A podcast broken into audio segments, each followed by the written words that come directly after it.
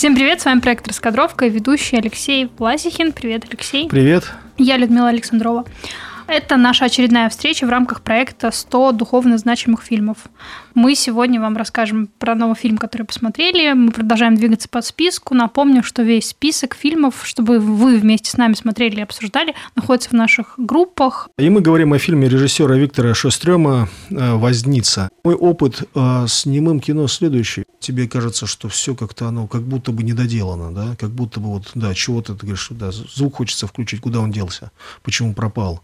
А, но если а, чуть-чуть абстрагироваться от этого, а посмотреть на это как на ну, самостоятельное произведение искусства, то эти фильмы, они начинают играть своими красками. Да, это такое, такое какое-то наивное послание, но при этом достаточно эмоционально сильное и убедительное. Само да,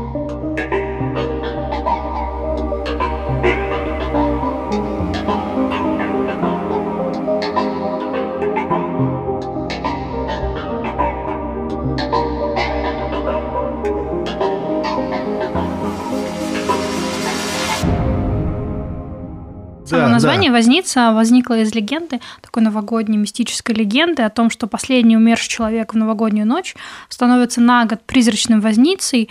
А, это такая колесница, а, которая собирает мертвых по всему свету. Грустная миссия, да, ездить и собирать мертвецов целый год.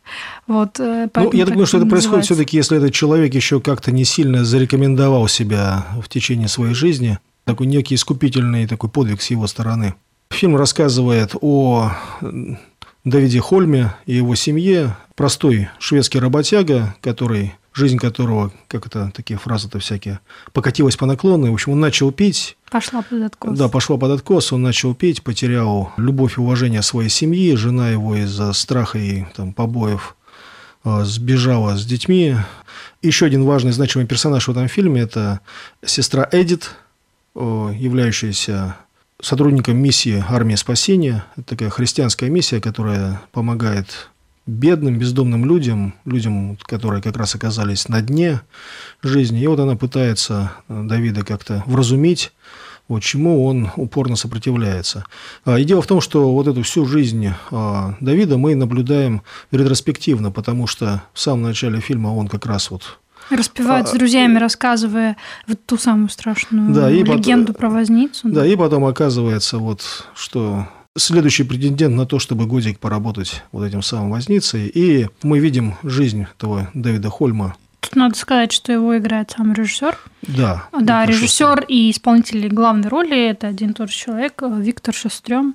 Этот фильм снят по рассказу Сельмы Лагерлёв. Сельма Лагерлёв, конечно, это яркое очень имя, значимое в шведской литературе. Это первая женщина, получившая Нобелевскую премию.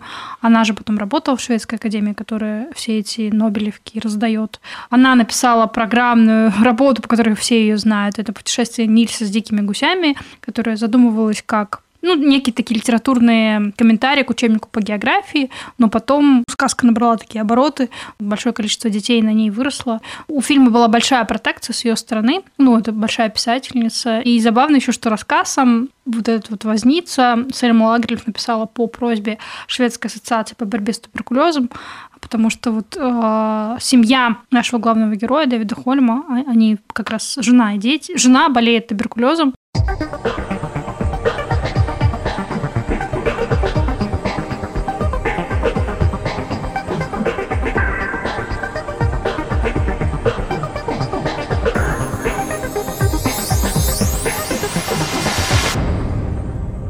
Большую часть фильма мы наблюдаем, вот как э, один существующий призрачный возница проводит дух умершего Давида по его жизни, показывая ему, вот, какое зло он натворил. И здесь, конечно же, жирная отсылка к Диккенсу э, с его рождественской песней в прозе, вот, Скруджу. Ну вот если, честно говоря, Диккенс, вот, кажется, что одно из лучших рождественских произведений, но оно достаточно такое грозение пальчиком, ну вот если Ну такой морализм, да, да морализм, прям, что морализм. спасает Диккенса и почему он до сих пор там экранизируем, бесконечные каждый год там по пять штук, да, эти песни в прозе, разных вариантов. Почему? Что спасает Диккенса? Мне кажется, и юмор спасает. Ну, и характер вот этого Скружа такой утрированный, да, или сказочность, может быть, атмосфера возницы. Возницы тоже есть вот это вот морализм неприкрытый, да, но по сути сюжет один и тот же грешника, да, который должен раска... раскаяться да, или да, не да. должен, ну в смысле которого как бы к этому подводит, э, показываем ретроспективу всего того, что он натворил. В Вознице есть одна сцена, которая потом была также использована Стэнли Кубриком. В его фильме «Сияние», да. да, когда вот, безумный герой э, ломится через там, дверь к своей семье, э, разрубая топором, да, и вот просовываясь вот в эту э, дыру. То есть впервые вот этот сюжет, этот поворот мы встречаем именно в фильме Шестрема.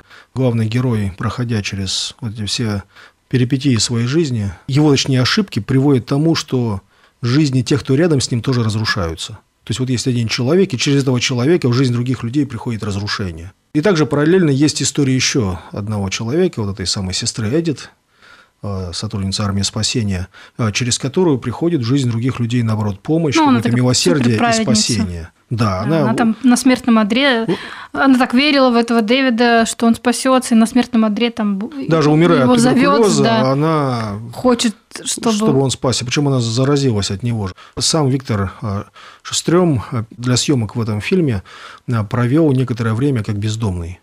То есть он переоделся и жил среди бездомных для того, чтобы почувствовать как они живут, чтобы на самом деле это было не какое-то внешнее знание, но, по крайней мере, насколько это можно, чтобы можно было погрузиться в их мир. Так что для него этот фильм, он ну, несет какую-то личную миссию. То есть очевидно, что он не, что-то хотел этим фильмом изменить. Вот канун Рождества как некое мистическое время, да, когда ну, что-то такое когда сверхъестественный мир может там оказаться ближе, да, вот как это такая рождественская ночь. Вот. И мне кажется, зашифровано в этом кануне Рождества еще и переход человека к смерти, да, когда он заглядывает туда куда-то в бездну. И, наверное, есть шанс у да, человека... еще один год прошел, и мы размышляем да, о том, что Есть, было. наверное, шанс у человека как-то перед лицом, ну, там, старости или смерти, все-таки ретроспективно взглянуть на собственную жизнь, попросить у кого-то прощения или как-то оценить ее, да, именно вот перед лицом какой-то вот этой неизвестности, перед лицом этой большой тайны. Поэтому это, ну, вполне себе такая наивность и такая сказочность этого фильма вполне соответствует времени, да, вот этот канун Рождества. В принципе, такие истории нужно рассказывать в канун Рождества. Этот фильм, он вполне, э, наверное, а он стоит у истоков этого канона, да, у истоков этих серий фильмов, которые потом уже э, будут бесконечно создаваться и пересматриваться. Ну и плюс еще, конечно, в этом фильме есть мотив э, такой достаточно глубокий и важный. Это идея того, что даже, даже смерть не может устоять перед любовью и милосердием. Да, то есть даже любовь и милосердие, любовь и милосердие Божье, они сильнее смерти. Да, и хотя здесь это все вот упаковано в такую ну, несколько сказочную оболочку, упаковку, но тем не менее само по себе это послание остается, что все-таки в конечном итоге милосердие, любовь, там, сострадание, а, помощь там, ближнему это, это победит. И даже мир духов а, призрачных дрогнет перед человеком, который любит и сострадает.